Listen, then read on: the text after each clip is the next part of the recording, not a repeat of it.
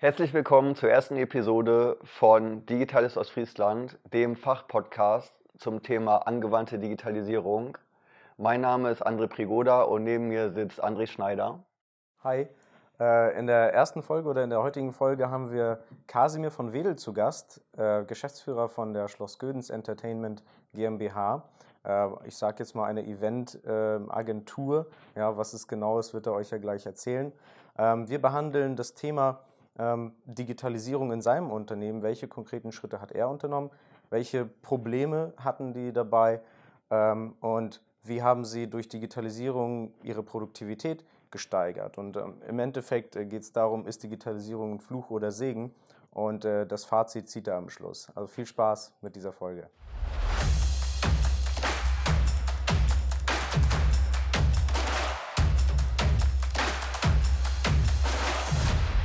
Herzlich willkommen, Kasimir von Wedel, bei der ersten Folge vom Digitalen Ostfriesland, dem Fachpodcast für angewandte Digitalisierung. Erstmal danke, dass du äh, dir jetzt für uns Zeit genommen hast. Ähm, die erste Frage an dich, wer bist du und was machst du? Erstmal vielen Dank für die Einladung, dass ihr mich hier eingeladen habt. Ähm, ja, ich bin Kasimir Wedel, ähm, komme gebürtig aus Hamburg und bin seit einem Jahr zurück in Friesland. Und äh, das ist, glaube ich, auch der Grund, warum ich gerade hier sitze. Ähm, ich mache die Geschäftsführung der Firma Schloss Göns Entertainment. Das ist eine Firma, die gerade im ähm, Konsumermessenbereich aktiv ist und da in dem hochklassigen, exklusiven Bereich. Also wir machen Veranstaltungen auf Burgen, Schlössern, auf denen Endkonsumenten kommen können und wir bringen sozusagen den exklusiven Verkäufer mit dem exklusiven Käufer zusammen. Das ist unsere Haupttätigkeit. Und ja, das ist sozusagen das, was ich momentan mache. Und ähm, ja, bin mit André zur Schule gegangen, ursprünglich mal in Preetz und ähm, danach dann ziemlich direkt nach äh, England gegangen. War so seitdem ich 14, 14,5 bin, nicht mehr in Deutschland. Ähm, bin nach England, dann nach Österreich, habe da studiert, selbstständig gemacht. Dann ähm, bin ich für ein Jahr zurück nach Deutschland und dann nach Amerika und dann wieder hierher. Was heißt selbstständig gemacht?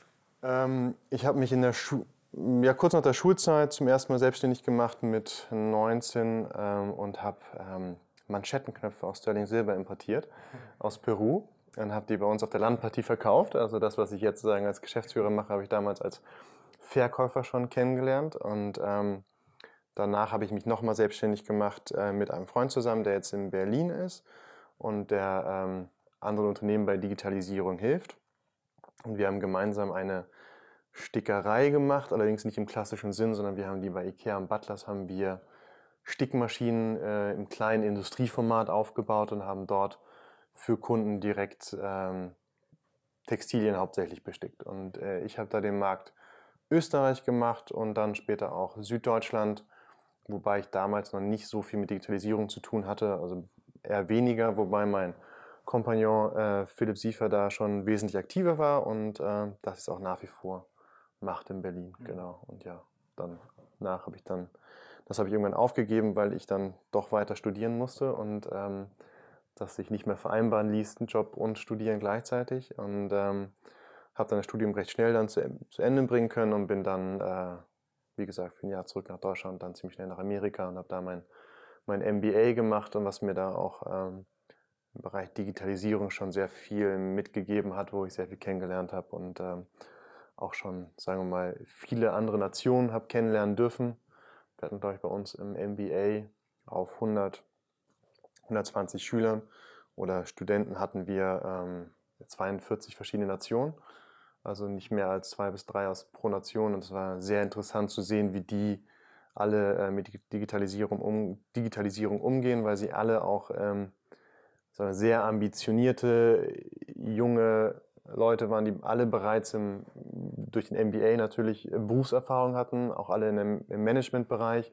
Es waren alle sehr Interessierte und die wollten alle nach San Francisco oder nach Amerika, um halt diesen, äh, die, dieser Digitalisierung zu folgen. Und ähm, sozusagen, das war sehr interessant und hat einem sehr viel Aufschluss darüber gegeben, wie das in anderen Nationen gehandhabt wird und wie die denken. Ja, also auch auf Übersee mal ein bisschen Unternehmerluft geschnuppert, ja, schöne Erfahrungen mit nach Deutschland gebracht. Ja, genau. Also ich war dann sehr mit, äh, auch lange am Anbandel mit einem chinesischen Unternehmen, ähm, äh, dessen Namen ich jetzt nicht sagen darf, aber ähm, mit denen ähm, die das weltweit größte Infrastrukturprojekt unter anderem vorantreiben, die One Belt One Road Politik von Xi Jinping. Und äh, da, äh, sagen wir, wo, wo man hier in Deutschland gar nicht so viel von hört, aber die gesamte Seidenstraße und die maritime Seidenstraße wird so ausgebaut mit Städten, äh, die aus dem Boden heraus, herausgezogen werden sozusagen. Ähm, ist ein sehr interessanter Bereich und da für die ist auch Digitalisierung ein Riesenthema, gerade mit der Hardware der Infrastruktur, die sagen für eine komplette mhm. Stadt mit 250.000 Einwohnern komplett neu aufgebaut wird und das in Afrika, in Indien, also ich mhm. glaube in, dem, in, den letzten vier Jahren haben die einen 15 Milliarden Deal in Indien, Indien bekommen und einen 15 Milliarden Deal in, in Ägypten, wo sie eine Stadt im Prinzip bauen. Das ist ein sehr, sehr interessantes, interessanter Bereich. Genau. Und da war ich dann auch drei Monate in, äh, in Asien und äh, hauptsächlich in Shanghai, was eine sehr interessante Stadt ist, schnell lebend und auch von Digitalisierung, von, vom Wandel her sehr spannend ist. Und jetzt back to the roots in Ostfriesland, ja. also das ist ja echt eine spannende Geschichte. Ja, das war ähm, auch nicht so direkt geplant am Anfang, aber dann äh, doch äh, kam die Entscheidung sehr schnell, ähm, weil das hier in dem Moment auch eine sehr interessante Aufgabe war, da die Geschäftsführung für die Schloss Göns Entertainment zu übernehmen, weil es ein Unternehmen ist, was ähm, im sehr klassischen Bereich aktiv ist, macht Veranstaltungen mit Luxusgütern, was jetzt mit, dem, mit der Digitalisierung gar nicht so viel zu tun hat. Und, ähm, macht ja zum Beispiel dieses Weihnachts, äh, die Weihnachts, na, Weihnachtsfest wollte ich schon sagen. Weihnachtsmarkt ist es, aber du hast schon recht, genau. wir nennen es nicht Weihnachtsmarkt, wir nennen es äh, Weihnachten auf Schloss Gödens. Ja, äh, genau. Die weihnachtliche Landpartie. Ja, das also, ist ja, glaube ich, einigen ein Begriff in Ostfriesland. Ne? Also. Ja, wir machen die Landpartie und seit 20 Jahren, wir sind jetzt dieses Jahr im 20. Jahr, also das Jubiläum dieses Jahr. Und den Weihnachtsmarkt machen wir jetzt vielleicht so im 17. Im 17. Jahr eventuell. Mhm. Und ähm, das ist ein altes Unternehmen, also 20 Jahre, was ich äh, schon für alt bezeichnen würde. Und ähm, hat äh, eine sehr gute Historie gehabt, war erfolgreich, ist erfolgreich und ähm, hat aber sozusagen diesen Digitalisierungsdrang, sagen wir nicht gehabt in der Vergangenheit, weil es den auch nicht brauchte. Und ähm, da würde ich sagen, mein Einstieg dann oder gemeinsam mit meinem Bruder, äh, der mit als Geschäftsführer mit drin ist, der auch IT-Berater ist, ähm, äh, führen wir beide dieses Unternehmen gemeinsam, wobei er mehr äh, für sein Unternehmen momentan tätig ist und ich die Geschäftsführung operativ sozusagen habe. Äh, haben wir da jetzt gemeinsam sozusagen diese Digitalisierung vorangetrieben, gerade was sozusagen den, ähm, das ganze Backoffice, CRM-System angeht. Mhm. Ähm, das, was sozusagen unser Backbone war, so, äh, im Prinzip, weil wir auf zwei Fronten kämpfen. Also wir haben einmal den B2C-Bereich, aber auch den B2B-Bereich. Das heißt, bei uns äh, verkaufen ja Aussteller ihre Produkte. Mhm. Das sind unsere Kunden und da haben wir sozusagen 140, 150 B2B-Kunden auf der Veranstaltung, pro Veranstaltung bis zu knapp 200 Kunden auf der Veranstaltung und dann halt zwischen 20 und 25.000 Endkonsumenten. Und beides möchte irgendwo bedient werden. Beides muss irgendwo in einem System kombiniert werden. Und ähm, wir wollen sozusagen keine Insellösung bei uns im Unternehmen haben. Und das war auch so die größte Herausforderung für uns, ein, ähm, ein Tool zu finden, womit wir beides managen können und äh, nicht umswitchen müssen in diesen beiden. Und das ist. Ähm, also ja, konkret habt ihr Aussteller gehabt, die ihr eingeladen habt, die bezahlen dann halt Geld, dass sie bei euch ausstellen dürfen. Genau. Und äh, Parallel dazu kommen die Privatleute, wie wir hier auch oder viele Ostfriesen hoffentlich. Genau. Ja, die zahlen halt Eintritt äh, zu euren Events und so weiter und kaufen dann hoffentlich bei den Ausstellern. So ist ja äh, das eigentliche Vorgehen. Genau. Was, was war denn an diesem Teil jetzt, sage ich mal, so kompliziert oder zeitaufwendig im analogen Sinne? Also wo wart ihr noch nicht digital und wo gab es dann Probleme, wo ihr denn gedacht habt, also jetzt mal konkret, was muss da jetzt verändert werden? Ne? Ähm, ganz, ganz konkret war es ähm, dies, das Abarbeiten mit unseren B2B-Kunden. Das war, hat übermäßig Zeit in Anspruch genommen. Also im Verhältnis, ähm, wenn wir sagen mal 50 Prozent des Geschäfts machen wir mit unserem B2B-Kunden, 50 Prozent des Geschäfts machen wir mit unseren B2C-Kunden. haben also wir äh, B2B-Kunden heißt in eurem Fall Aussteller, oder? Aussteller, genau, genau. Also aber auch äh, dann Land Rover Jaguar Deutschland ist zum Beispiel unser Marketingpartner auf allen Veranstaltungen. Und ähm, ein größerer Kunde, wohl der sehr einfach zu handhaben ist, der sagt, wir machen es und das ist ganz klar. Es gibt dann kleinere Kunden, die dann komplizierter sind, weil sie ihre besonderen Ansprüche haben, was auch in Ordnung ist. Aber sozusagen kommen wir dann nachher auf aktiven Unternehmen, mit denen wir zusammenarbeiten, im Jahr 500 ungefähr, die dann ganz speziell ihren Wunsch haben, wo sie stehen wollen oder wie viel Flyer sie bekommen, Poster sie bekommen, was für eine Werbung sie über uns machen, das heißt in unserem Magazin oder ob wir für die Online-Marketing machen und so weiter. Das heißt, wir müssen sagen, diese ganzen Wünsche irgendwo äh, zusammenbringen und ähm, diese 450 Unternehmen, die aktiv bei uns äh, täglich sagen, einkaufen, irgendeine Art von Produkt, Mhm. die müssen wir irgendwo managen. Und das- ein, hm? Entschuldigung, wenn ich kurz einhake, Ja. ihr habt ein Magazin. Ähm, Ja, Was, was hat es damit auf sich? also das ist unser größtes Direktmarketing-Tool. Wir produzieren ein, ähm, ein Magazin zwischen 42 und 84 Seiten, auf den ähm, oder in welchem unsere Aussteller eine weitere Präsentationsfläche im engeren Sinne haben und was wir dann an unsere Endkunden verschicken. Und wir haben äh, 60% Wiederholungstäter auf unserer Veranstaltung, also die waren einmal da, kommen immer wieder.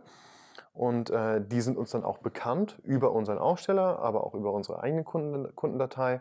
Und die versuchen wir natürlich dann immer wieder anzusprechen und über dieses Magazin auch zu präsentieren, was haben wir Neues, beziehungsweise was haben wir gleich wie in den letzten Jahren, weil viele wollen auch das, was einmal da gewesen ist und gut war, wollen sie dann am nächsten Jahr wiedersehen. Also wir versuchen dann im Prinzip dort zu präsentieren, was haben wir auf unserer Veranstaltung und dem Aussteller die Möglichkeit zu geben, sich nochmal zu präsentieren, ähm, und zwar zu Hause beim Kunden und nicht mehr nur auf der Veranstaltung, weil er ist bei uns auf der Veranstaltung für vier Tage.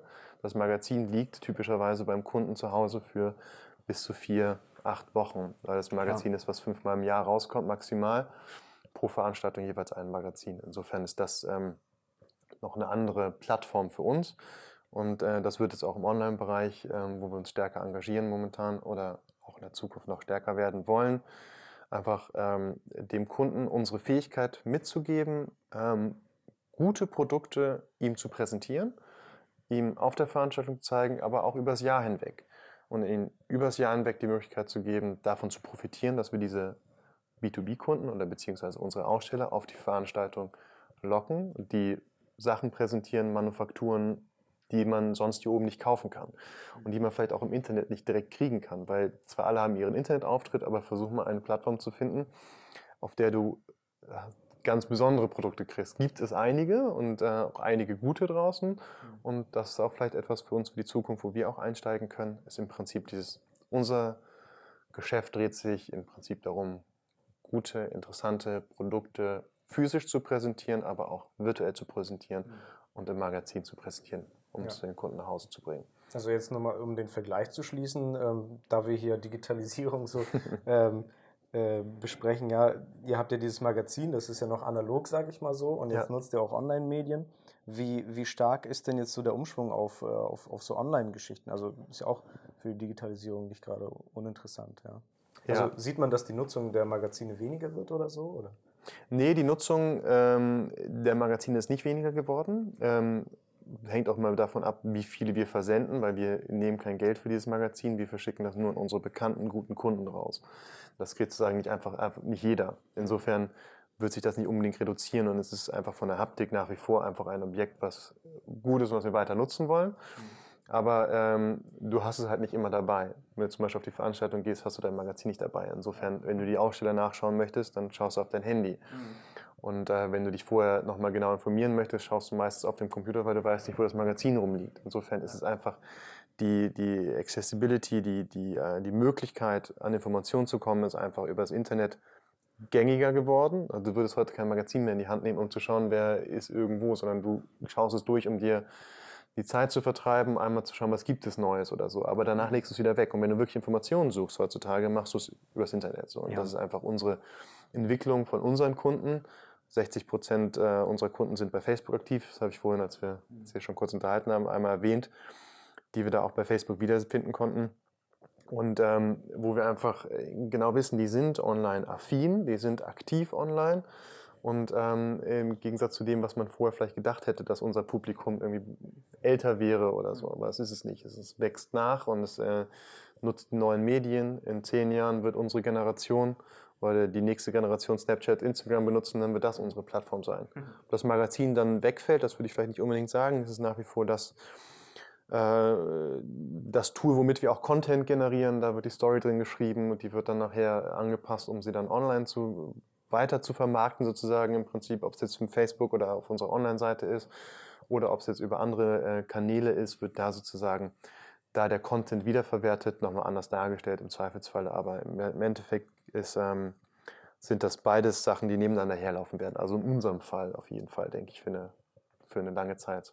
Also Story heißt, ihr stellt da die Aussteller explizit vor mit, mit einer Geschichte und das wird dann sozusagen aufgegriffen im Magazin als auch äh, online auf der Webseite. Genau, genau. Wenn wir zum Beispiel einen Starkoch auf der Veranstaltung haben, was wir jetzt in Gödens haben werden, äh, auf der Lampartie, dann ähm, machen wir da eine Story draus, weil dann wollen wir uns was Besonderes ausdenken und zum Beispiel wollen wir jetzt in dem Fall, dass er dort grillt und mit dem Partner zusammen, äh, Cup Catering, mit dem wir das dort machen, ähm, mit denen wollen wir da eine andere Atmosphäre schaffen, wollen, dass der Starkoch da zusammen mit den, mit den Besuchern grillt. Und das ist natürlich eine Story, die wir irgendwo vermarkten bzw. dann niederschreiben. Und das ist typischerweise, wenn du das Magazin aufmachst, dann im, im, im, ähm, im Lifestyle-Bereich, äh, Kategorie 4 zum Beispiel, du auf, dann ist das sozusagen die erste Seite. Und im Kulinarik-Bereich wird das dann untergebracht wo auch immer im Magazin, aber sozusagen der ist ein Opening, ist eine Story, die da reinkommt.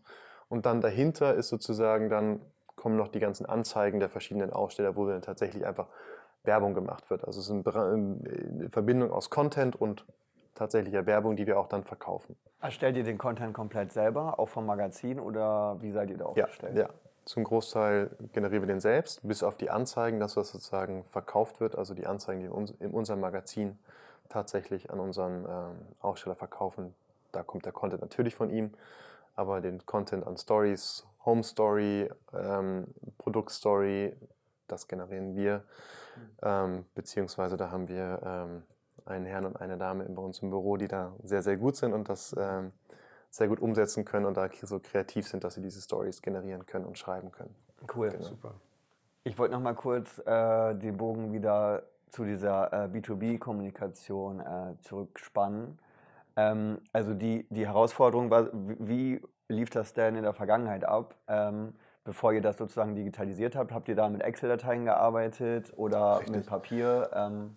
Also es gibt, äh, es wurde Excel und Papier wurde gearbeitet.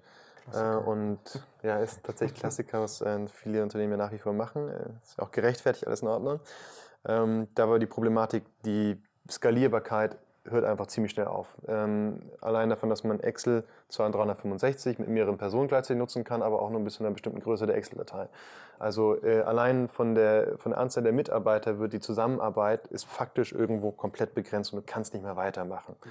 Also skalieren kannst du damit nicht. Das zweite Problem ist, ähm, der Datensatz ist meistens auf einem Server, ist meistens auf einem Computer und es gibt dann verschiedene Versionen. Das heißt, der Informationsfluss funktioniert nicht mehr weil der aktuelle Stand nicht da ist. Das heißt, Informationsfluss in der Firma zwischen Abteilung Vertrieb, zwischen Abteilung Marketing funktioniert nicht, nur wenn du in einem Büro bist. Das heißt, das ganze Skalierbarkeit ist auf was sagen, jeglicher Ebene irgendwo unterbrochen und nicht möglich. Und ähm, dann ist die, Handhab also die Handhabung damit so zeitintensiv und äh, dass es im Prinzip uns einfach Ressourcen raubt die wir jetzt gerade in der Umstellung zum Beispiel, äh, die wir jetzt vor einem Jahr hatten, als ich gekommen bin, nicht hatten. Wir hatten einfach faktisch keine Zeit. Wir brauchten ein System, schnellstmöglich, was uns die Möglichkeit gibt, ähm, Prozesse mit dem End, nicht mit dem Endkunden, sondern mit dem B2B-Kunden abzuwickeln. Das heißt einfach ganz simpel runtergebrochen, wir verkaufen ein Produkt und das wollen wir, wenn wir ein Telefonat führen und es verkauft wurde, möchte ich auf meiner Seite auf den Knopf drücken, das Angebot geht raus, es wird bestätigt auf der anderen Seite und der Verkaufsprozess ist abgeschlossen. Und es gibt äh, keine Informationen, die irgendwo fehlen. Alle im Unternehmen können die einsehen. Und äh, wir haben ein Kundenportal auf, aufgemacht, wo wir sagen, auch der, der B2B-Kunde, unser Aussteller, den ganzen Verlauf sehen kann, mit was für Angebote hat er bekommen, was für Rechnung hat er bekommen. Es ist also für beiden Seiten transparent und es geht schnell. Und ein Verkaufsprozess braucht nicht mehr irgendwie ein, zwei Tage, sondern kannst in einem Telefonat machen und der Kunde kann selbst kaufen. Also der kann sozusagen dann, ähm, du ermöglichst ihm eine ganz andere Art, mit dir zu kommunizieren, wenn du ihm ein Kundenportal gibst, wo er dir sozusagen ähm, Angebot bestätigen kann oder wie bei Amazon plötzlich bei dir Produkte kaufen kann, wie ein Endkunde. Also er hat diese Komplikation nicht mehr, dass er mit einem Unternehmen hin und her telefonieren muss oder sagen muss, ich möchte das Produkt so und so angewandt oder so. Mhm. Dass ich das sozusagen alles wesentlich vereinfacht, obwohl dieser Prozess auch nie zu Ende ist. Der wird immer weiter bei uns optimiert werden müssen. Also wir sind jetzt, wir sind sagen, äh, man könnte fast noch sagen, eine Kinderschule. Also wir haben das System, aber ähm, wir haben es auch implementiert. Aber ähm, ich glaube, diese, diese Entwicklung, diese Luft nach oben, die hört nie auf. Und, ähm, aber die macht auch Spaß, weil jedes Mal hat man irgendwo Effizienzeinsparungen. Also wenn man allein, dass man irgendwann einen Button einführt in, in, in eine E-Mail, ähm, die automatisch rausgeschickt werden, hier bestätigen Sie Ihr Angebot. Allein solche simplen Sachen, die sozusagen immer du ähm, besser machen kannst und du immer mehr darüber lernst, über dein eigenes System, was du, mit dem du irgendwo mal angefangen hast.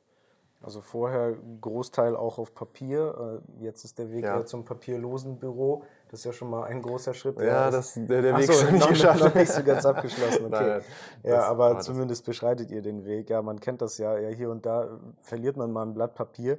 Das ist ja auch der Vorteil von so einem großen System, dass man automatisch seinen digitalen Zettel irgendwo einsortiert hat und man muss genau. nicht in, tausend Fächer reingucken, ja, sondern man weiß genau, da finde ich meine Informationen. Das ist ja allein schon eine Zeitersparnis bei Recherchen oder ähnlichem. Das Beste ist immer, du weißt, wo du den Zettel noch hingetan hast, aber dein, dein, dein Kollege, Kollege weiß es nicht. Also wenn er den genau. Zettel zumindest finden könnte. Also allein ja. diese Sortierung, Anordnung allein ist schon so mhm. ein, ein Riesengewinn in einem digitalen System, wo alle miteinander ja. Verbunden sind und das von zu Hause nutzen können, auf der Veranstaltung nutzen können, überall. Insofern. Wenn du jetzt mal schätzen würdest, wie wie viel effizienter seid ihr jetzt? Also kannst du es irgendwie in Zeit bemessen, in Geld, in wie auch immer? Gibt es da irgendwie einen Wert, den du nennen kannst im Vergleich zu vorher? Ich würde eher sagen, du kannst in, in, in, in ähm, Rückschritt messen. Also wie, was könnten wir jetzt nicht machen, hätten wir das System nicht. Mhm. Also wir sind da tatsächlich so, dass wir es jetzt gerade erst sozusagen so implementiert haben, dass wir es auch komplett nutzen können dass es wirklich auch effizient läuft, weil jeder ähm, Implementierung, kann ich nur jedem Unternehmer sagen, der das macht und wirklich jeder Unternehmer, denke ich, würde mich da auch bestätigen oder Geschäftsführer würde sagen, eine Einführung eines, eines, eines Betriebssystems ist nicht äh, einfach mal so gemacht, sondern es sind Kinderkrankheiten behaftet und es braucht ein bisschen. Wenn man es geschafft hat, ähm, wirst du die Ressourcen nicht plötzlich sagen, die sind jetzt plötzlich für mich komplett, äh, die kann ich jetzt bemessen, sondern die setzt du sofort für irgendwas anderes ein. Aber du merkst plötzlich, wie Kreativität mehr Platz findet. Du merkst, wie plötzlich ähm, die, äh, du am Ende des Tages dastehst und sagst, okay, normalerweise habe ich jetzt drei Monate für diesen Prozess gebraucht, sagen wir so eine Veranstaltung zu verkaufen an sich, die Ausstellungsflächen zu verkaufen. Da sind wir jetzt in zwei Monaten. Und das ist sozusagen für uns ähm, ja, ein Riesenschritt nach vorne, wobei ich auch immer sagen muss, immer die Luft nach oben und die Chancen, da mehr noch zu machen, sind immer da. Absolut. Die hören nicht auf. Also der, ähm, die, ähm, ah, genau, wo noch ein Riesengewinn ist für einen als Geschäftsführer, als Unternehmer, ist, dass alles transparent ist. Und ähm, jeder weiß, dass alles transparent ist. Das heißt, ähm, du kannst sagen, äh, du weißt ganz genau, was bei dir im Unternehmen passiert. Und jeder Mitarbeiter weiß auch, was im Unternehmen passiert. Was für, die, was für glaube ich, für alle Mitarbeiter auch sehr angenehm ist. Und vor allem also bei mir ist es so, dass alle Mitarbeiter auch sehen können, wenn ich irgendwo nachlässig und langsam bin, dann sehen die das genauso. Insofern ähm, ist es für alle, glaube ich, ein Gewinn, dass sozusagen diese Transparenz jetzt da ist. Es gibt kein äh, Zurückhalten von Informationen, es gibt kein Abteilungsdenken. Mhm. Ähm, das dass diese ganze, ganze Information allen zur Verfügung steht und jeder kann reinschauen. Das ist ja ein Segen und Fluch zugleich, würde ich sagen. Ja, es gibt ja auch ganz krasse Gegner da. Wie, sind, wie sehen das deine Mitarbeiter? Du sagst gerade so, es ist ein Zugewinn. Sehen das wirklich alle so oder sagen die auch, oh mein Gott, diese Digitalisierung, äh, weg damit? Ja? Ich glaube, jeder Unternehmer weiß oder jeder Geschäftsführer weiß, ähm, was für Daten so sensibel sind, dass er sie nicht präsentiert haben möchte. Und also in unserem System, in Salesforce, ist es sehr, sehr einfach zu sagen, ich ordne Rollen zu und da ist das ersichtbar, ersichtlich oder nicht. Ähm, insofern würde ich sagen, ist da habe ich keine Angst davor zu teilen. Also ich habe äh, die Sachen, die sozusagen jetzt sagen wir mal nur dem Unternehmer bestimmt sind oder dem Gesellschafter bestimmt sind, die bleiben auch der anderen verborgen. Die sind da sozusagen nicht präsent. Ja. Alle anderen Informationen ist also meine Auffassung, müssen geteilt werden oder sozusagen sollten zumindest erreichbar sein, sodass man sich sozusagen bilden kann, äh, einsehen kann, Prozesse des anderen erkennen kann. Wenn ich jetzt zum Beispiel früher in eine Abteilung gegangen bin im Unternehmen und gefragt habe, wie, ähm, wie verkauft ihr eure Anzeigen und äh, die gefragt haben, wie verkauft ihr eure Pagoden, dann hätte ich das erklären müssen. So sieht man in dem System, in dem System einfach, wie ist, der, wie ist die Abfolge dieses Prozesses, welche Informationen werden mit dem Kunden geteilt und ähm, wer ist sozusagen in der Abteilung als nächster dran. Sozusagen, weil du hast sozusagen das Ganze strukturiert. Und ist, ähm, es gibt sozusagen kein, kein Herrschaftswissen mehr im Unternehmen, was ja. wahnsinnig angenehm ist, weil ähm, ähm, ich zum Beispiel als Geschäftsführer werde auch irgendwann das Unternehmen verlassen und ähm, was anderes machen. Und dann muss natürlich derjenige, der nach mir kommt, sollte natürlich einen vernünftigen Einblick in dieses Unternehmen haben und wissen, wie hat das funktioniert. Und ähm, ich müsste sozusagen drei Monate Übergabe investieren. Der Gesellschafter mhm. muss drei Monate Übergabe investieren und jetzt sind es vielleicht anderthalb Monate, mhm. weil er direkt ähm, in den Prozess einsteigen kann, der neue Geschäftsführer. Genau, viele Prozesse sind im System vordefiniert, jeder Schritt ist irgendwie genau. schon von vornherein klar. Genau. Ja, du hast den Namen äh, ja gerade schon genannt, äh, Salesforce. Ähm, wie seid ihr auf die Software gekommen? Vielleicht kannst du da ein bisschen was zu erzählen. Wie war da der Entscheidungsprozess? Du hast auch erwähnt, dein äh, Bruder ist IT-Berater. Inwieweit hat der da eine Rolle gespielt? Und was für Learnings habt ihr sozusagen dahin gewonnen? Also da gab es, ähm, ja, wie gesagt, eine sehr lange Antwort. Dass, ähm, also ich fange mal, fang mal an mit äh, Einführung und äh, vielleicht die ersten Anfänge, auch eine Software einzuführen und dann komme ich zu Salesforce und dann, äh, wo, wo, wir Unterstützung oder ich besonders Unterstützung von außen bekommen habe. Genau, welches sehr Problem wolltet hat. ihr damit lösen? Genau, und ähm, also bevor ich angefangen habe, äh, Anfang letzten Jahres, also vor einem Jahr, hatte die Firma schon mal versucht, eine Software einzuführen. Ähm, das ist äh, nicht zustande, also es ist zustande gekommen. Es gab sie für eine Zeit lang, sie wurde genutzt, aber sie war nicht kompatibel genug, sie war nicht agil genug und wurde danach wieder rausgeschmissen. War das eine eigene Entwicklung oder war das? Nee, das war auch ein System, was extra für Messen sind, okay. ist, weil wir sind ja eine Konsumermesse äh, an sich, äh, nur ist die doch irgendwo ein bisschen komplexer aufgestellt als sagen wir eine Messe in der Messehalle, wo du jetzt äh, einfache Raster hast, 5 x 5 Abschnitte, wo du einen Aussteller hintust. Aber ähm, auch unabhängig sagen davon, dass ähm, das also Messehallen sind trotzdem komplex, äh, weil die auch Marketing anbinden. Also ich weiß nicht, wo diese Software da tatsächlich zu 100% gescheitert ist. Wie gesagt, ich war damals nicht in dem Unternehmen tätig noch nicht. Und, äh, aber als sie die eingeführt hatten damals, war auch eine gewisse Resistenz im Unternehmen bei den Mitarbeitern, dass diese Software eingeführt wird. Nicht bei allen Mitarbeitern, es gab Befürworter und es gab halt Gegner. Und das wird es, glaube ich, in jedem Unternehmen geben, was sozusagen wie wir so einen Prozess mitmacht, von einem analogen Umfeld oder einer analogen Arbeitsweise in eine wirklich digitalisierte Arbeitsweise zu gehen, wird es immer Gegner geben, es wird immer Befürworter geben.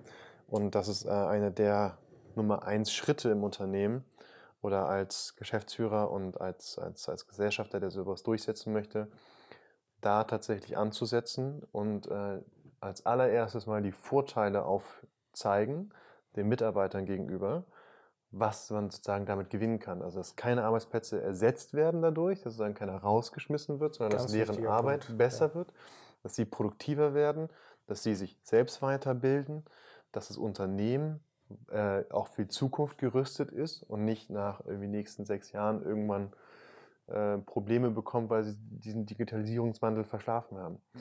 Äh, insofern ist das, äh, wo ich glaube, die Akzeptanz inzwischen auch bei, bei den Mitarbeitern definitiv größer ist, als es, sagen wir mal, vor fünf Jahren gewesen ist. Nichtsdestotrotz ist das äh, einer der ersten und wichtigsten Aspekte, der damals, glaube ich, vielleicht nicht benachteiligt wurde oder einfach diese Aspekte vielleicht auch nicht ausgeräumt, äh, ausgeräumt werden konnten oder dieses, diese äh, negativen Aspekte, die man da gesehen hatte als Mitarbeiter. Und ähm, das das hat dazu geführt im Endeffekt, dass diese Software nicht angenommen wurde und dass sie dann äh, auch selbst nicht agil genug war und dann ist sie damit gefailt.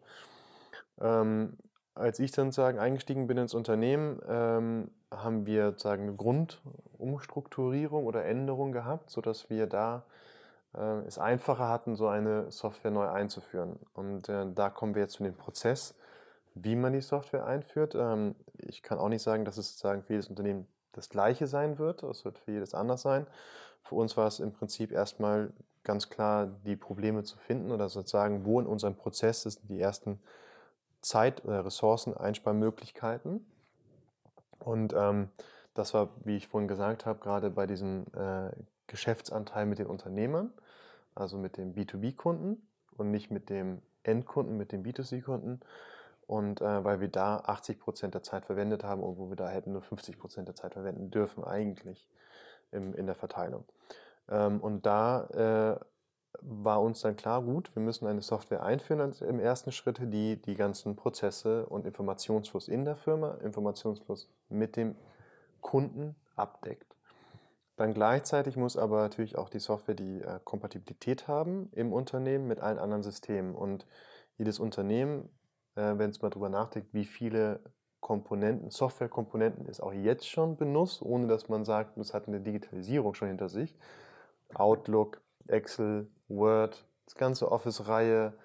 Ähm, irgendwo werden sie ihre Daten speichern, ob sie vielleicht einen eigenen Server benutzen, ob sie einen externen Server benutzen und so weiter und so fort. Da, wird, da wird eine Reihe an Software bereits reinkommen. Und da muss sich jedes Unternehmen, glaube ich, die Frage stellen, will man Insellösung? Können ja auch produktiv sein. Ähm, möchte man die Bereiche miteinander verknüpfen oder muss man sie nicht miteinander verknüpfen? Häufig ist ja sogar schon der Abrechnungsteil irgendwie abgekoppelt, ja. Also es kommen genau. irgendwelche Angebote, Anfragen rein und die Buchhaltung ist aber komplett davon losgelöst. Genau. Da treten ja schon die ersten Probleme auf. Steuerberater, mit dem man zusammenarbeitet, der ähm, über SIM bearbeitet, über Dativ arbeitet. Mhm. Ähm, da gibt es viele, viele Aspekte äh, oder Schnitt, Schnittmengen, Schnittstellen, die man berücksichtigen muss, wo verschiedene Systeme zusammenkommen und wo vielleicht noch Systeme in der Zukunft dazukommen. Und im Prinzip kann man sich da einfach eine, das äh, auf ein A4-Blatt aufmalen und dann einfach die verschiedenen Bereiche benennen, sie umkreisen und miteinander verbinden. Und dann sieht man plötzlich, wie viele Schnittmengen hat man da. Mhm. Und das ist, glaube ich, so der, der, oder war für uns auf jeden Fall der erste Schritt, herauszufinden, was wollen wir für eine Software haben. Was muss sie können, mit was muss sie arbeiten und äh, können wir dadurch was einsparen oder nicht. So, ähm, also beziehungsweise dieses Einsparen oder nicht war für uns gar nicht mehr so die Frage, sondern entweder verpassen wir das jetzt und machen es irgendwie fünf Jahren, wenn es noch, wenn es wesentlich schwieriger wird anzuschließen, oder machen wir es jetzt. Es ist eine Entscheidung, wann man es macht, nicht ob man es macht. Mhm. Verstecken kann sich keiner davor. Ja, also wirtschaftliche Aspekte spielen so oder so, oder so mit. Einsparen wird man mit jeder Software hoffentlich. Und ähm, insofern, das ist sowieso abgedeckt.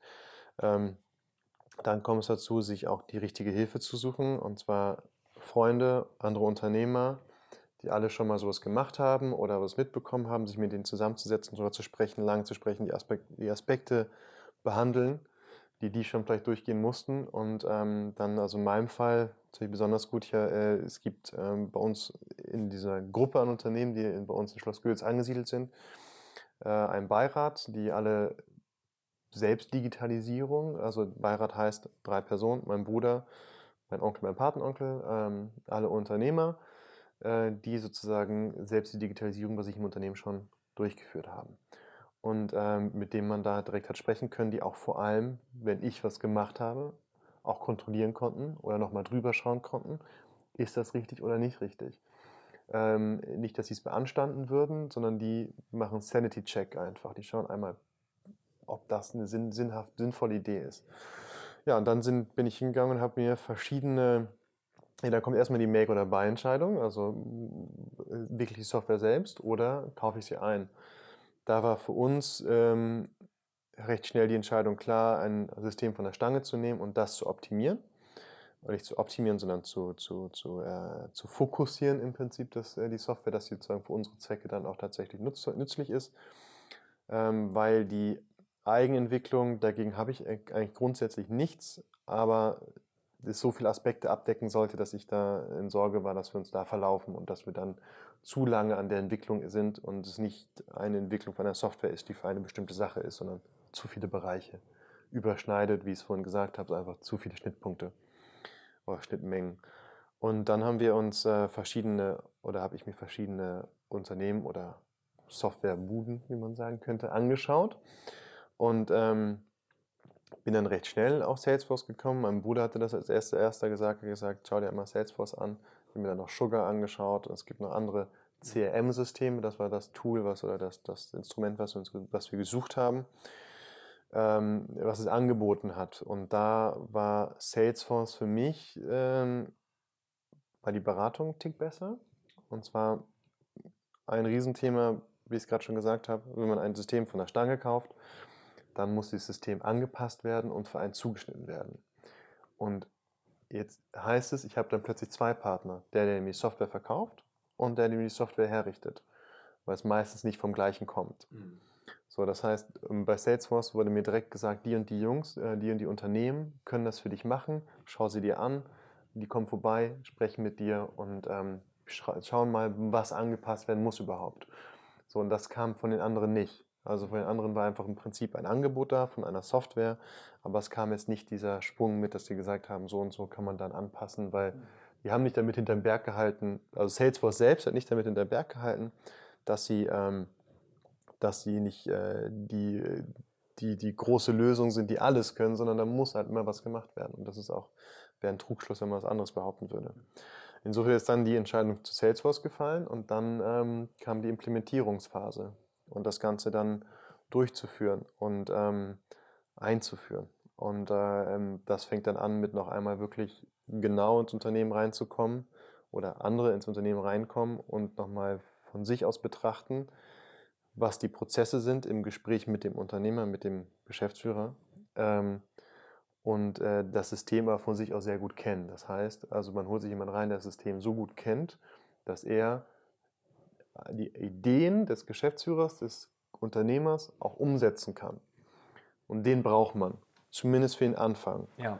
Den äh, sollte man sich in jedem Fall reinholen. Ob das ein Freund ist oder ein externes Unternehmen ist, ist davon erstmal äh, nicht, äh, das ist davon unabhängig. Aber eine Person sollte man sich oder eine Gruppe von Personen sollte man sich reinholen, die sich da so gut mit dem System auskennt, dass die einem dabei hilft, diese Prozesse in dieses, dieses System reinzukriegen. Mhm.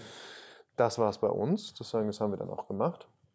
Und ähm, dann peu à peu, jetzt sind wir dabei, dass wir, ähm, äh, haben es eingeführt. Und jetzt sind wir dabei, das zu optimieren und weiter zu verbessern. Also Implementierung, jetzt kommt die Optimierung. Jetzt sind wir dabei, noch die einzelnen sagen Rädchen, die noch nicht ganz sauber ineinander übergehen, dass wir die ausbessern, dass wir da äh, noch mehr schaffen, noch mehr aus dem System rausholen. Und da haben wir auch einen ganz neuen Aspekt und interessanten Bereich gefunden, der für uns unglaublich wichtig war, ähm, und zwar äh, Freelancer. Also ich bin jetzt inzwischen seit drei Monaten täglich im Kontakt mit unserem äh, Freelancer, der in Indien sitzt und da mit verschiedenen. Also wenn ich Probleme habe mit der Software, frage ich den, den Freelancer, den wir momentan nutzen, ähm, der da äh, unsere Probleme dann sagen abändert. Wenn er es nicht kann, kann ich bei freelancer.com oder bei WorkUp äh, eine Anzeige reinstellen und sagen, ich habe ein Problem da und damit. Und ähm, im Schnitt sieben Sekunden, bis ähm, man 10, 15 Angebote hat. Und ähm, da ist mal der Unterschied zwischen, es ist äh, unglaublich, wie schnell das geht. Ja. Und, ähm, das kenne ich sonst nur von mobile.de. ja, genau. Aber das ist echt etwas, das so wahnsinnig gut funktioniert und äh, was ihm ganz andere, neue Ressourcen zur Verfügung stellt in, in, dieser digitalen Welt und uns vor allem Einsparmöglichkeiten auch gibt, weil wir werden immer weiterentwickeln in diesem System. Ja? Und du brauchst immer deinen Ansprechpartner und Partner irgendwo auch in Deutschland, aber ähm, so diese ganze Fleißarbeit zu machen, kostet mich hier in Deutschland, einem Unternehmer, kostet die 140 Euro die Stunde. Mhm. Irgendwo so zwischen 100 und 200 Euro kann man rechnen. Und jetzt kriegt die aber, also die Fleißarbeit für 12 Euro in Indien. Mhm. Und ähm, aber nicht sozusagen diese, diese ganze technischen Lösungen, die Lösungsansätze finden. Das wird man nicht in Indien finden, man findet ja. da die Fleißarbeit.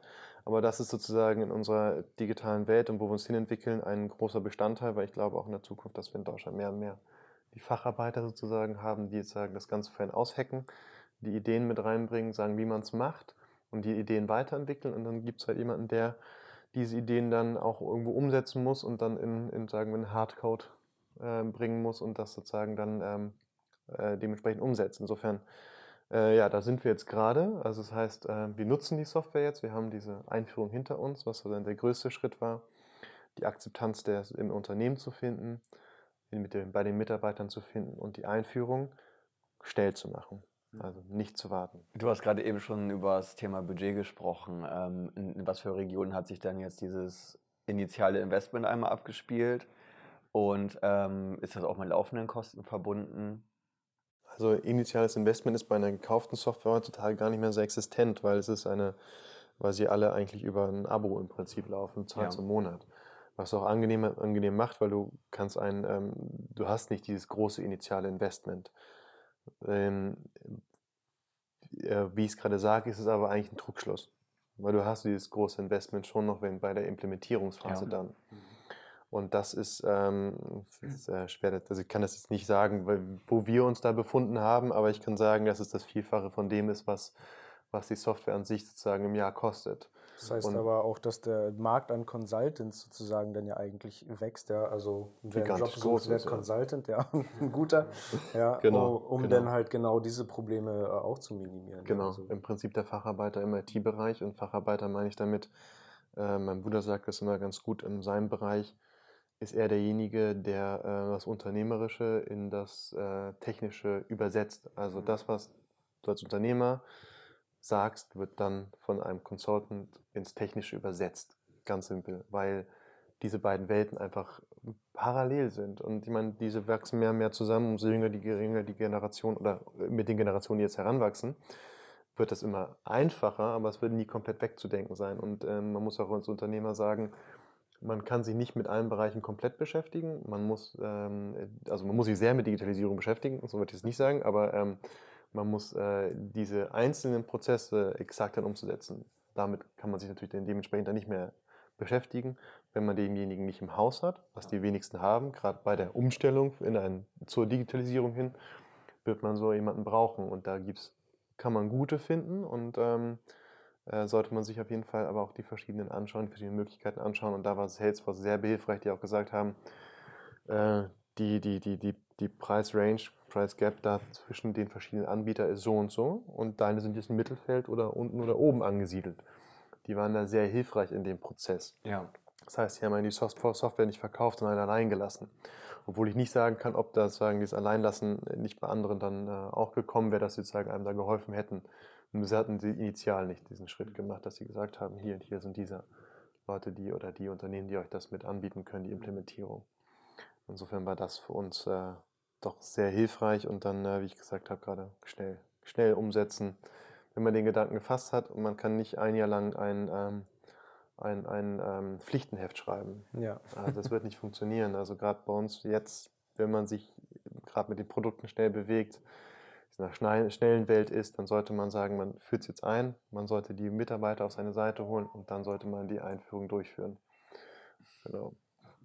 Aber das, ähm, denke ich mal, ähm, wird jeder auch nochmal für sich erkennen oder beziehungsweise sehen müssen, wie, man, wie schnell man das einführen möchte. ja, apropos, wie schnell einführen, wie lange hat es denn jetzt so ungefähr gedauert? Was, was würdest du schätzen? Vor einem Jahr habe ich angefangen dem Unternehmen. Da war der klare Gedanke, wir müssen uns digitalisieren. Das war gar keine Frage. Im Prinzip nur wie. Äh, da war aber auch äh, in dem Moment, äh, gab es noch andere Probleme. Also ich musste auch erstmal das äh, operative Geschäft musste geführt werden und laufen. Und ähm, das heißt, fürs erste halbe Jahr war da erstmal sagen, nicht daran zu denken, damit anzufangen, allerdings damit schon zu starten, ähm, nach den Unternehmen zu suchen. Also ich war nach einem halben Jahr, nachdem sozusagen operativ wieder alles lief, schon startklar, wir fangen jetzt an mit der Implementierung. Also ähm, da haben dann angefangen zu implementieren. Die Implementierungsphase heißt die Entwicklungsphase, die Weiterentwicklung der, der, dieser Software, die wir da eingekauft haben, hat dann drei Monate gedauert. Dann haben wir nochmal zwei Monate haben wir ein bisschen rumgetüdelt, bis wir dann tatsächlich dazu gekommen sind, die einzuführen. Und dann sind wir jetzt seit zwei, drei Monaten haben wir die im Haus, die Software. Und ähm, seit, sagen wir mal, sechs, acht Wochen nutzen wir sie tatsächlich. Also so, dass sie tatsächlich auch operativ genutzt wird. Und das ist ganz wichtig, keine Parallelstrukturen. Also äh, da müssen wir uns auch tatsächlich aber selbst zurückhalten, weil es ist nicht einfach, mal zurück zu verfallen und zu sagen, ich benutze jetzt nochmal Excel, Ja. weil es gerade so simpel ist, das zu nutzen, Genau. ähm, er muss sich dazu zwingen. Und äh, ist nicht einfach, aber das ist keine Parallelstruktur, das Ja. kann ich sagen. Aber wie habt ihr das geschafft? Also du hattest vorhin schon den Punkt mal angesprochen, äh, die Akzeptanz der Mitarbeiter. Wie, wie habt ihr das geschafft, denen das beizubringen? Dass das eigentlich Das musste ich dir nicht beibringen. das, äh, also da, das meinte ich ja vorhin, und das war, hatte ich einen großen Vorteil gehabt. Einfach, ähm, ich habe ein, äh, ein Team, was jung, ambitioniert ist und ähm, die äh, Interesse daran haben, die äh, Interesse an dem Unternehmen haben, das weiterzubringen, ähm, sich selbst weiterzuentwickeln. Und da habe ich einfach wahnsinniges Glück gehabt und es war für mich natürlich ein Riesenvorteil. Also ich musste da keine Barriere mehr durchbrechen, sondern Okay. äh, alle waren, alle haben eher gesagt, so Kasimir, wenn das hier weitergehen soll, dann brauchen wir immer auch eine Software. Das muss jetzt mal langsam kommen. Okay. Also ich war da im großen Vorteil. Das war, äh, bevor ich sozusagen angefangen habe, weil die Teamstruktur noch eine andere, da war das nicht so einfach, obwohl man auch nicht da sagen kann, dass äh, die haben ihren Job aber auch super gemacht, so wie sie ihn gemacht haben. Nur halt dann war es für mich sehr einfach oder einfacher mit einem Team, was hinter einem steht und sagt, wir machen das. Und auch jetzt bei der Einführung da ist, weil da wird es Probleme geben. Und da wird, kommt man nochmal zu dem Punkt, wo sich sagen Akzeptanz oder Nicht-Akzeptanz in dem Fall herauskristallisiert, wenn das System nicht läuft. Ähm, gibt es, sagen wir mal, eine Übergangsphase, wo es alle mitmachen und sagen, okay, ähm, das sind so die Startschwierigkeiten, aber es muss dann irgendwann auch mal sauber, sauber laufen.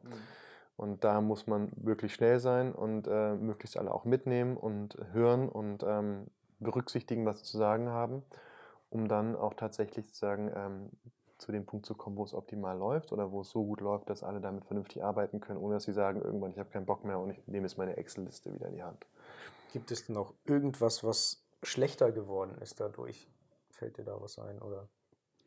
Hm, Wie gesagt, wir benutzen es jetzt seit, seit, seit acht, acht Wochen, also was ich, ähm, also seit sechs Wochen. Was ich mir vorstellen kann, ist, dass ähm, ja natürlich irgendwo die Kommunikation mit unserem äh, B2B-Kunden nicht mehr so persönlich ist. Also wir haben da schon einen Einschnitt in der Persönlichkeit zu unserem, zu unserem ähm, äh, unternehmerischen Kunden. Ob das negativ sein wird, das weiß ich nicht.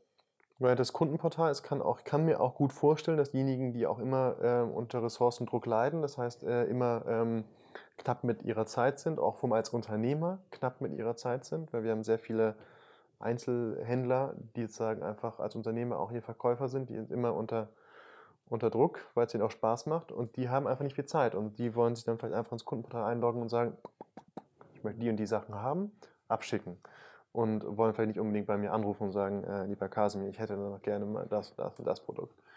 Sondern, ähm, das ist aber auch eine, das kann ich jetzt noch nicht beantworten. Das wissen wir wahrscheinlich im halben Jahr. Aber ich habe bis jetzt nicht das Gefühl, also diejenigen, die sagen, die älteren Gegenspieler sozusagen, oder Gegenspieler kann man nicht sagen, andere Mitspieler sozusagen, die sagen, älter sind auf der anderen Seite, ähm, denen fällt es natürlich ein Tick schwieriger. Die sind einfach damit aufgewachsen, sich in ein Kundenportal einzuloggen und da deine, deine Sachen zu bestellen. So. Aber ähm, das heißt nicht, dass sie nicht auch das Interesse daran haben und da ist auch wichtig, wir haben nach wie vor den Hörer, also man kann es nach wie vor anrufen. Wir können von unserer Seite aus alles machen, was der Kunde auch machen kann. Das heißt, wir können diese ganze Buchung auch, sagen wir jetzt, am Telefon durchführen. Also wir haben da immer auch noch diese Backup-Lösung. Es ist sozusagen nicht so, dass wir das eingeführt haben und da äh, die Chance hatten, da gegen eine Wand zu fahren. Also das wäre das Gefährlichste gewesen, würde ich auch jedem raten, das System so flexibel zu halten, dass es einem nach wie vor die Möglichkeit gibt, ähm, auch auf eventuelle Probleme zu reagieren. Ist schwer zu sagen, weil man kennt das System vorher nicht so gut. Also im Endeffekt dann zu sagen, welche Probleme auf einen zukommen, ist nicht so einfach. Aber Ja, ähm, du hast gerade dieses Kundenportal angesprochen. Ähm, welche Funktionen habt ihr dann jetzt gebaut, die ihr im Prinzip euren Kunden zur Verfügung stellen könnt? Also welche Schritte habt ihr jetzt konkret digitalisiert? Also es gibt ja die, Digi- die Digitalisierung äh, im Unternehmen, ist der Informationsfluss, wie ich vorhin gesagt habe, also ein Unternehmen, was die ganze Information aufnimmt, was wurde mit dem Kunden besprochen, ähm, was wurde aber auch intern besprochen, was wohl Aufgaben wurden gesetzt, dass man diese ganzen Informationsfluss in der Firma digitalisiert hat. Und dann äh, die Kommunikation mit dem Kunden. Das heißt, äh, da gibt es bei uns äh, einen Bewerbungsprozess. Das heißt, ein, ein Unternehmen muss, ähm, äh, will sich bei uns bewerben, will auch bei uns auf, auf die Veranstaltung kommen und sich präsentieren. Dann muss es einen geregelten Bewerbungsprozess geben. Das heißt, eine Bewerbungsmaske, wo kann ich mich äh, auf der Webseite einloggen oder beziehungsweise wo kann ich meine, mein, mein, mein erstes ähm, Formular ausfüllen online, damit ich dann eine E-Mail bekomme, dass es dann weitergeht, der Prozess. Irgendwann kommt es dann zum Kundenportal, wenn man angenommen wurde, kriegt eine E-Mail, wurde es angenommen, dann kriegt man eine E-Mail dazu, du wurdest zum Kundenportal freigeschaltet, jetzt kannst du deine Buchungsanfrage starten.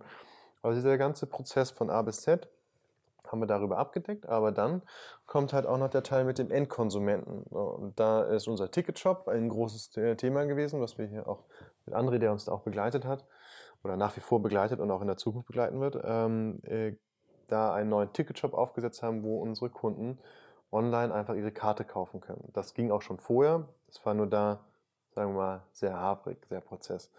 Das ist sozusagen Digitalisierung und dann, ähm, das ist jetzt für alle Unternehmer, die das hören, ähm, die Kunden, äh, die Kundendaten, die wir aufnehmen und für uns halten, dass wir die so digitalisiert haben, dass sie für uns einfach einzusehen sind und für uns vor allem einfach zu nutzen sind. Weil ein Riesenproblem ist es, ähm, wir können zwar die Kundendaten aufnehmen, das kann jeder, ob es ein, Stück Zettel ist oder ob das irgendwo eingetragen ist, äh, online eingetragen ist, aber nachher dann die Kundeninformationen rauszusuchen, die ich tatsächlich brauche, das heißt, ich kann sagen, er ist 56 Jahre alt, äh, er hat ein Einkommen zwischen 100 und 150.000 und ähm, lebt in einem Umkreis von 50 Kilometer zu meinem, zum, zu meinem Standort.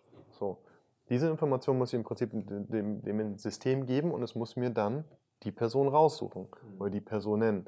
So, und ähm, diese, diese Möglichkeit zu schaffen, dass wir Informationen aufnehmen und dann auch tatsächlich nutzen können. Das war bei uns besonders wichtig. Das haben wir jetzt soweit, äh, diesen Bereich, da sind wir jetzt gerade dran. Da ähm, äh, den haben wir jetzt sagen, die Grundlagen dafür geschaffen, einmal mit dem CRM-System, unserem Customer Relations Tool von Salesforce und dann dem Ticketshop, der da angebunden wird, aber auch die Kasse, die angebunden wird, dann aber auch unser, unser eigener Verkaufsshop, der angebunden wird. Also wir haben ähm, da viele Bereiche, die da auch mit der Buchhaltung noch und so dranhängen müssen.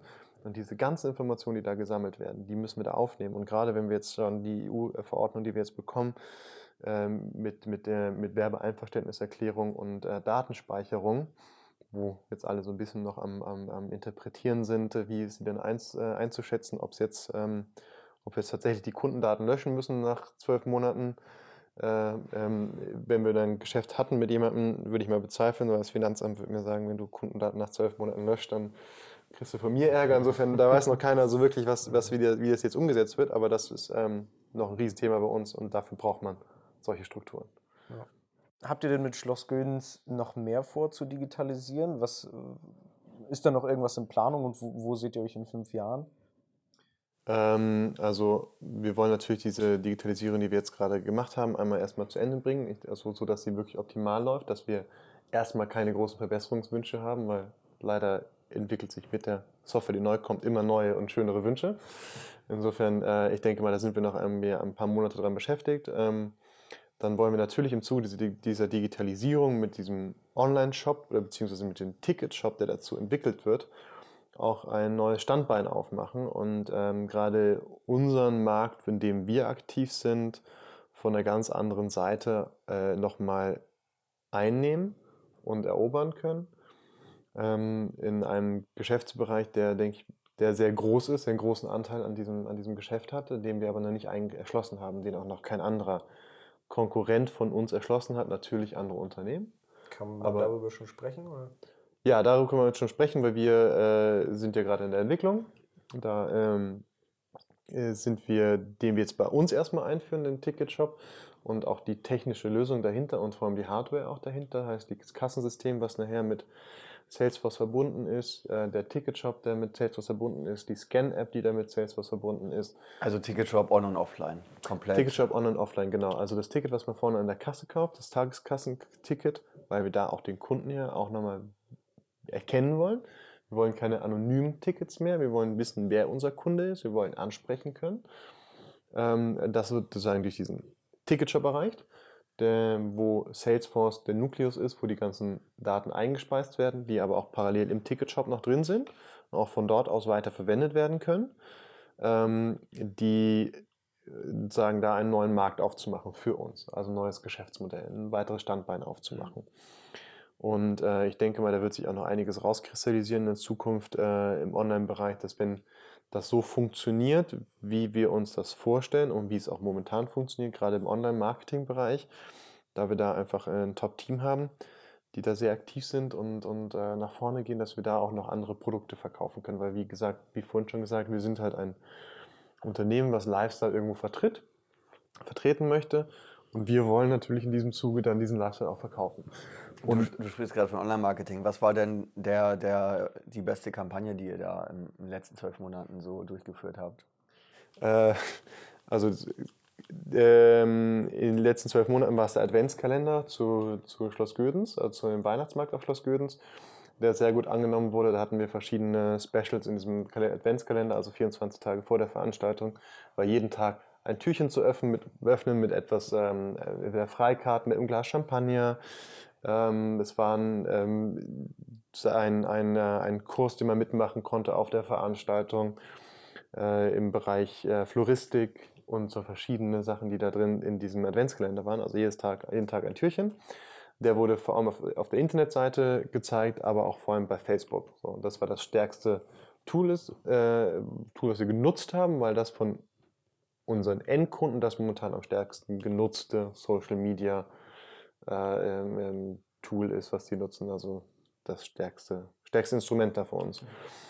Äh, und dann hatten wir noch eine lustige Aktion, da hatten wir Marketing gemacht für einen, äh, einen, einen anderen Veranstalter, Lüttetsburg, und da hatte jemand auf der Veranstaltung einen Schuh verloren. Und alle haben sich gefragt, wie diese Person mit dem Schuh wieder äh, ohne, ohne den, den, zweiten Schuh runtergekommen ist von der Veranstaltung und wie es dazu gekommen ist, dass dieser Schuh dagelassen wurde. Und das war dann äh, so ein Selbstläufer im, im Social Media Bereich, der dann äh, plötzlich gehypt wurde. Und das ist super interessant, weil ähm, ich würde am liebsten jetzt auf jeder unserer Veranstaltung einfach einen Schuh irgendwo hinlegen und den fotografieren, weil halt solche Themen, die halt irgendwo auch außerhalb unseres Kontextes äh, uns aber damit in Verbindung bringen, mhm. äh, einen Riesenlauf haben, die jetzt also nicht tatsächlich einfach nur was mit dem Geschäft zu tun haben, sondern einfach das Interesse weg. Wurde Content, derjenige ja. gefunden? Äh, diejenige nicht, wir sind aber in der großen Hoffnung, dass sie jetzt nicht irgendwie im Park noch gefunden wird, zwölf Monate später, sondern dass sie nach Hause gekommen ist, dass nur der Schuh zurückgeblieben ist. Insofern, ähm, nee, ich glaube, ich denke mal, der Person wird es gut gehen, aber es hat keiner mehr nach dem, nach dem Schuh gefragt. Mhm. Ja, aber das war definitiv ein, ein, ein interessanter, interessanter Media-Hype für uns im kleinen Rahmen hier oben in, in, in Friesland. Und ähm, ja, aber also, um es abschließend zu sagen, für fünf Jahresplan mit den Ressourcen, die wir durch die Digitalisierung freigemacht haben, äh, neue Geschäftsfelder ähm, erobern, neue Geschäfte aufbauen und ähm, uns auf andere Sachen konzentrieren können, die wir ähm, also nicht mehr rein auf die Prozesse im Unternehmen, die immer wiederkehrend sind, sich zu konzentrieren, sondern neue Prozesse zu schaffen, Prozesse zu optimieren.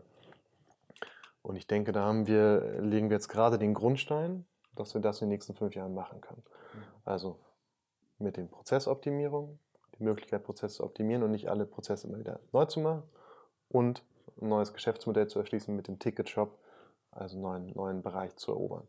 Das ist sozusagen unsere, unsere Zukunft und ähm, die sieht gut aus. Also wir schauen guter Dinge, jetzt wo wir die Digitalisierung so halbwegs geschafft haben schauen wir gut in die Zukunft. Also äh, mit, ähm, mit offenen Augen und äh, doch. Sehr schön. Also braucht man eigentlich keine Angst davor haben, wir so viele, äh, sei es äh, Firmenchef, Unternehmer oder Mitarbeiter, ja, die verschließen sich. Bei euch klingt das ja alles sehr positiv. Also du hattest vorhin gesagt, wenn ich das noch einmal aufgreifen darf, ähm, jeder, der Angst vor Digitalisierung hat, insbesondere die, die, Mitarbeiter, die denken, wir werden jetzt alle gekündigt. Das ist äh, gar nicht der Fall. Ja. Man muss äh, eher das Überhaupt Team dazu nicht. bringen, äh, das anzunehmen, dann arbeiten die produktiver. Bei euch sind alle geblieben, ja, also wenn man Digitalisierung richtig macht, bleiben alle Leute da. Es schafft nur Platz, um mehr zu machen. Das heißt, das Unternehmen wird produktiver. Im Endeffekt verdient man mehr Geld mit den Ressourcen, die man vorher hat. Ja. Also gewinnen alle. Es vorausgesetzt natürlich, man ist dafür offen. Das ist wahrscheinlich einer der Knackpunkte. Gerade wenn es funktioniert ähm, oder beziehungsweise äh, wenn man vorher auch den Willen weckt oder die Mitarbeiter den Willen selbst mitbringen, wie es bei uns war, mhm. ähm, äh, dieses äh, ein Schritt zu schaffen, Digitalisierung, den nächsten Schritt zu machen. Alle sind dabei und, und äh, erleben diese Entwicklung in dem Unternehmen mit und, ähm, und, und haben die mit selbst verursacht. Also jeder war bei uns mit dran beteiligt. Alle haben mitgezogen, alle kämpfen mit, auch in den, den Phasen, wo es halt nicht so sauber läuft. Äh, Team Spirit, Ressourcen frei machen, Ressourcen für andere Sachen nutzen. Also das zu schaffen ist, also den Weg muss eigentlich in meinen Augen, ich denke auch in euren Augen, eigentlich jeder gehen und äh, sollte den möglichst bald machen. Ja. Also Fluch oder Segen, bei dir höre ich raus, auf jeden Segen. Fall Segen, ja. Sehr schön, ja. Ich denke, ja. das ist ein schönes Abschlusswort. Ähm, vielen Dank, Kasimir, nochmal, dass du dich Gerne. zur Verfügung gestellt hast, dass du hier nach Leer gekommen bist äh, zu uns für dieses Interview. Und äh, ja, schön, dass du dabei warst. Ich glaube, wir haben ziemlich viele interessante äh, Sachen hier besprochen. Äh, ja. Ja, vielen Dank euch und äh, danke ja, für die spannenden Fragen und äh, vielleicht gehen wir noch ein Bier trinken und quatschen ein bisschen weiter. Auf jeden Fall. Sehr gerne. Sehr schön.